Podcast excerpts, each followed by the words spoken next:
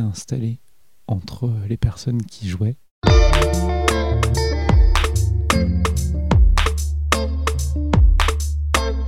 Je pense que le souvenir fort de jeu de rôle qui me reviendrait le plus en tête, il remonte à l'été 2017. Ça fait quelques années maintenant que euh, tous les mois de juillet, je participe à un espèce de rassemblement de rôlistes euh, semi-privé où on joue pendant un, un grand week-end.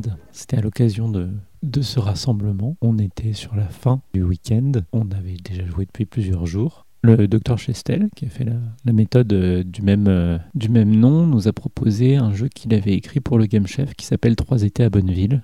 On était cinq à jouer, on avait joué ensemble une partie avant de, de Summer Camp. Et puis on, on s'est lancé à jouer dans le jeu Trois étés à Bonneville une bande de quatre adolescents qui avaient décidé d'aller passer un après-midi au bord d'une chute d'eau pour fumer leur première cigarette et, profiter du soleil ensemble et se baigner. Il y avait deux filles, deux garçons. Et je ne sais pas ce qui s'est passé exactement, mais on a joué dans le soleil, on était debout. Je sais que les autres personnes qui participaient au rassemblement nous regardaient de loin d'un air un peu étonné. Apparemment, on était euh, très souriants et il y a une vraie harmonie qui s'est installée entre les personnes qui jouaient petit à petit. Ça s'est pas fait instantanément.